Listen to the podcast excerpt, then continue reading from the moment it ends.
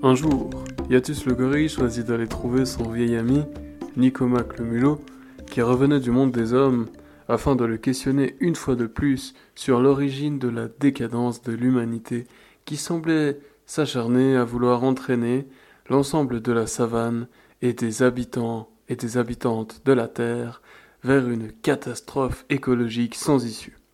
Il alla donc le voir et lui dit Ô Nicomac, bonjour. Je viens te trouver car je constate que les hommes et leur monde ont inventé ce qu'ils se plaisent à appeler la bonté et la justice. Je pense qu'il s'agit là de grandes idées.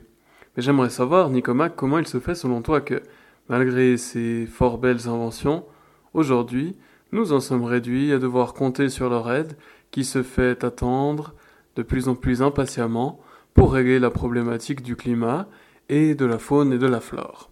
Alors Nicomac, j'aimerais avoir ton opinion là-dessus. Est-ce que tu penses que grâce à la bonté et la justice, les hommes seront capables de redresser la barre?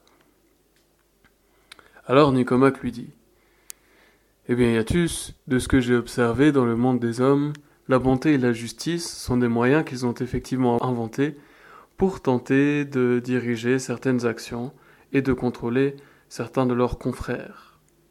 Cela étant, Vois-tu, Yatus, la nature a connu un certain équilibre pendant fort longtemps, et ce, bien avant que les hommes n'arrivent avec leur bonté et leur justice.